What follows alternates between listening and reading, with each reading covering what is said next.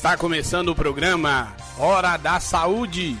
Um programa para a comunidade que leva mais saúde até você.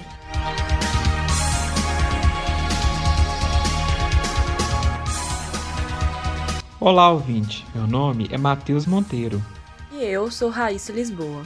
Nós somos estudantes da Faculdade de Medicina do Mucuri, mais conhecida como FAMUC, que fica na cidade de Teófilo Otoni. No programa de hoje, iremos conversar sobre a epilepsia, uma condição caracterizada pela predisposição persistente do cérebro para gerar crises epiléticas recorrentes. Tradicionalmente, a epilepsia é definida pela ocorrência de duas crises epiléticas não provocadas, separadas por mais de 24 horas. Estima-se que a prevalência mundial de epilepsia ativa esteja em torno de 0,5 a 1% da população e que cerca de 30% dos pacientes sejam refratários, ou seja, continuam a ter crises sem remissão, apesar de tratamento adequado com medicamentos anticonvulsivantes.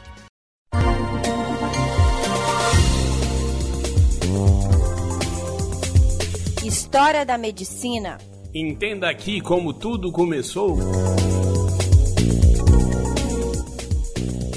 Mais antigo relato da epilepsia data de cerca de 2 mil anos antes de Cristo e consiste em um registro babilônico de diversos tipos de crises epiléticas conhecidas hoje. Esse manuscrito ressalta o caráter sobrenatural atribuído à epilepsia naquela época, sendo os diferentes tipos de crises epilépticas associados ao nome de um espírito ou deus, normalmente do mal. Na Grécia Antiga, 400 anos antes de Cristo, Hipócrates, que é considerado o pai da medicina, afirmava que a epilepsia não era sagrada nem divina, mas um distúrbio do cérebro. Ainda assim, a sociedade acreditava que ela estava relacionada a questões místicas. Durante a Idade Média, esse transtorno neurológico era visto como obra de feitiçaria, e não raro, as pessoas que o apresentavam eram condenadas à fogueira. Assim, o preconceito com as pessoas com epilepsia e associação ao sobrenatural perdurou ao longo dos séculos da humanidade e ainda hoje, em algumas culturas, continua sendo vista atrelada a questões espirituais e a divindades.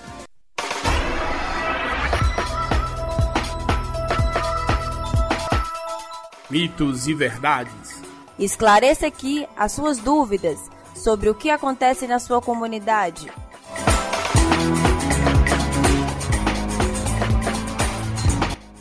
A epilepsia é uma doença contagiosa. Mito: A epilepsia é uma doença neurológica não contagiosa e, portanto, qualquer contato com alguém que tem epilepsia não transmitirá a doença. Toda convulsão é uma epilepsia. Mito: Convulsão é diferente de epilepsia. Uma pessoa pode ter uma ou duas convulsões pontuais ao longo de sua vida, caracterizando-as como crises convulsivas. Por outro lado, o diagnóstico de epilepsia é dado quando a pessoa apresenta convulsões recorrentes em curtos espaços de tempo. Além disso, o indivíduo que tiver o diagnóstico de epilepsia também será subclassificado dentro dessa patologia. Também, nem todas as crises epiléticas se manifestam na forma de convulsão, embora essa seja a forma mais comum. Como essas crises são decorrentes de uma alteração transitória das atividades neuronais, elas podem se apresentar como alteração sensorial, sentir cheiro, ver luzes, de percepção, sensação de ter visto, sentimento de medo, e comportamentais, ficar parado, ausente, mexer as mãos sem um propósito. Epilepsia pode acometer qualquer idade. Verdade. A epilepsia acomete desde o período neonatal até o idoso, podendo ter início em qualquer fase da vida. Além disso, há uma leve predominância de ocorrência nos homens, que é em torno de 60%. Pacientes com epilepsia não podem dirigir. Mito. Segundo a Associação Brasileira de Educação de Trânsito, o paciente com epilepsia que se encontra em uso de medicação antiepiléptica poderá dirigir se estiver há um ano ou mais sem apresentar crise epiléptica. sendo que este dado deve ser apresentado através de um laudo médico. Por outro lado, motociclistas são proibidos de pilotarem. Existem medicamentos capazes de controlar totalmente a incidência das crises. Verdade. Cerca de 70% dos casos de epilepsia são de fácil controle após o uso do medicamento adequado. Os 30% restantes são classificados como epilepsias refratárias de difícil controle. A epilepsia é uma doença mental. Mito: Epilepsia é classificada como uma doença neurológica.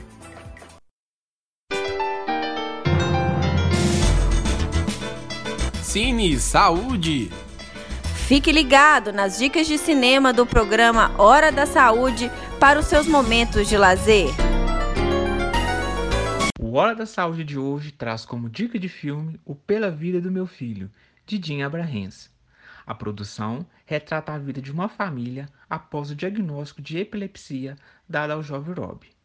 À medida que a saúde de seu filho começa a piorar, mesmo após iniciado o tratamento convencional, a mãe de Rob passa a se sentir frustrada e começa a desconfiar da eficiência dos hospitais e dos médicos. Ela resolve então tentar um tratamento alternativo para a doença de seu filho. Ela é confrontada pelo médico de Rob, porém desesperada, ela enfrenta o médico e deposita todas as esperanças em um método ainda pouco conhecido. Nós, do Hora da Saúde, indicamos este filme para retratar os desdobramentos da doença. Entretanto, somos contra qualquer tipo de tratamento que não seja validado pelo Conselho Federal de Medicina e que não seja indicado por um médico. A epilepsia é então uma doença neurológica e sua causa pode ter origem genética ou adquirida, e em alguns casos não se identifica uma causa específica. As causas adquiridas constituem a grande maioria e incluem traumatismo craniano, lesões perinatais infecções encefálicas, entre elas a neurocisticercose, que é a presença da forma larval da tênia no sistema nervoso central, e o AVC, que é o acidente vascular cerebral. Além disso, a epilepsia pode ser controlada e tratada com medicações na maioria das vezes. O tratamento é muito importante para reduzir o risco de morte súbita e de traumatismos.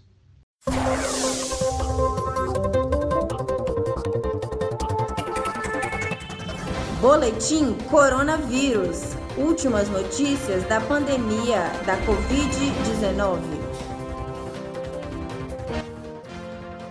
Em 18 de abril, foi publicada a Lei 23.636 de 2020, que trata do uso obrigatório de máscaras em Minas Gerais enquanto perdurar o estado de calamidade pública decorrente da pandemia da Covid-19. A partir da data da publicação dessa lei, tornou-se obrigatório o uso de máscaras de proteção em seus ambientes de trabalho por funcionários, servidores e colaboradores que prestam atendimento ao público em órgãos, estabelecimentos comerciais, rodoviários, bancários, entre outros.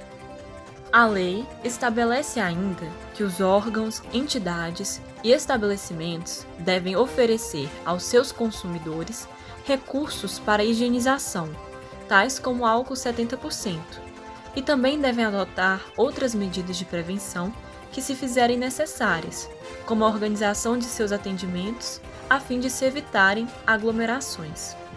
Segundo dados fornecidos pela Prefeitura de Teófilo Otoni em suas mídias sociais, nosso município apresentava, até o dia 15 de maio de 2020, 50 casos confirmados da Covid-19 sendo que 18 pessoas já se recuperaram e foram registrados dois óbitos pelo coronavírus. 162 casos com exames laboratoriais negativos já foram descartados. A prefeitura aguarda resultados de 328 casos suspeitos. Nessa data, 15 de maio de 2020, nove pessoas estavam internadas e duas estavam na UTI. Para mais informações, acompanhe os boletins emitidos por meio do Instagram da Prefeitura Municipal de Teófilo Otoni.